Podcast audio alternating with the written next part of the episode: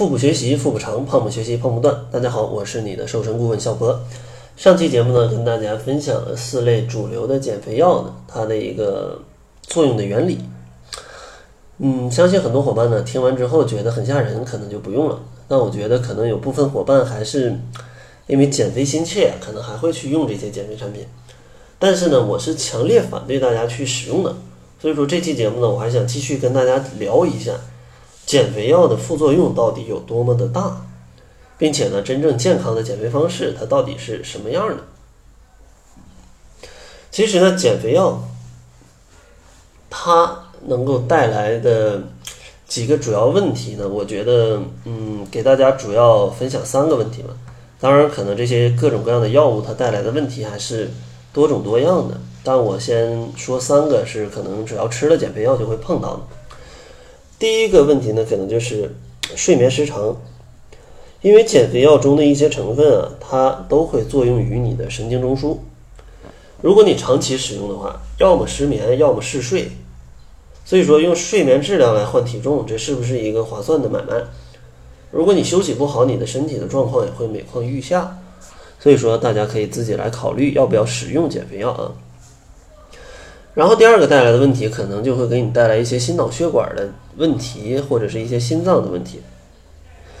嗯，如果使用减肥药的初期，它可能会出现一些心悸或者头晕的状况，那你就要小心了，因为有可能这些减肥药当中，它会添加一些成分去造成一些高血压的问题，严重的时候还会出现一些心脏瓣膜的损伤，那其实这个问题就很严重了。是吧？我相信大家不希望减肥的过程当中给自己心脏也减出问题，啊，那这个心脏出了问题，可是感觉很要命的啊，很要命的。然后第三个问题就是情绪的一种波动，因为有些的减肥药它的副作用就源于它里面的一些成分的成瘾性，包括它里面的一些内在成分会让人产生一些兴奋感。所以说，在停止使用减肥药之后，会产生易怒、烦躁，甚至忧郁的症状。所以说，减肥药的成瘾啊，它的这种可怕，如果你经常使用，它可能并不亚于一种毒品啊，它可能并不亚于一种毒品，可能只是剂量上不同而已。所以说呢，朋友们啊，一定要去注意啊，注意，你是就是。减肥真的有这么急切吗？非要选择这种暴力的方法，对吧？就算你你瘦下来了，你这个身体不健康，你你这个面黄肌瘦的，它也不美呀。所以说，还是请各位伙伴们啊，都要选择健康的方式。那健康的减肥方式，其实我觉得是没有捷径的。它主要总结起来就是六个字，大家也经常听，就叫管住嘴，迈开腿。其实呢，减肥就像一边放水一边进水的池子啊，进水就是热量的摄入，放水呢就是热量的消耗。放的多，进的少，那你就会瘦；如果你进的多，放的少，嗯，那你就会胖。所以说，争取每天制造三百到五百的呃五百大卡的这样的热量的差异，其实是减肥的关键。关于具体怎么样管住嘴、迈开腿啊，咱们今天就不给大家去赘述太多了啊。我给大家简单一个思路，因为之前的节目也天天都在讲管管住嘴、迈开腿的事儿啊。嗯，其实，在选择食物里，我觉得最重要的一点就是选择一些营养密度比较高的食物，因为如果能够提供同样的热量的食物，营养素含量越高，它的营养密度就越高，那这样它对你的身体健康状况。以及引起你肥胖的概率就会降低。比如说蔬菜、水果、鸡蛋、鱼类、奶类，还有瘦肉类，它们就属于这种营养密度高的食物。而那些经过呃精密加工的食物、多次加工的食物，往往营养的密度就会较低，因为每一次加工都会去损失它里面的一些营养素。最常举的例子就是糙米跟大米。其实大米就是糙米把外头那个麸皮去掉之后的呃。一种产物，那其实这个外面的麸皮它就含有很多的这种矿物质啊、膳食纤维，还有一些维生素。那你把它去掉了，这些东西就没有。所以说，大米相对于糙米而言，它就是精加工的食物。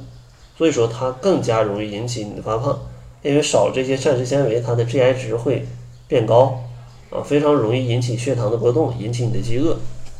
所以是非常容易引起发胖的。然后像迈开腿的话，给一些我相信大多数听我节目的人都是一些运动的初学者，对吧？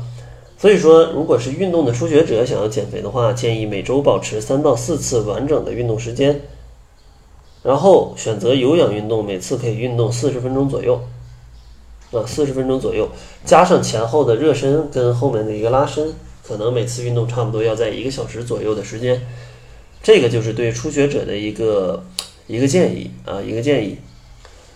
呃，因为其实只有有氧运动，它才能够帮助去消耗脂肪。但是如果你的 BMI 小于二十二的话，我建议也要加入一些力量运呃力量训练，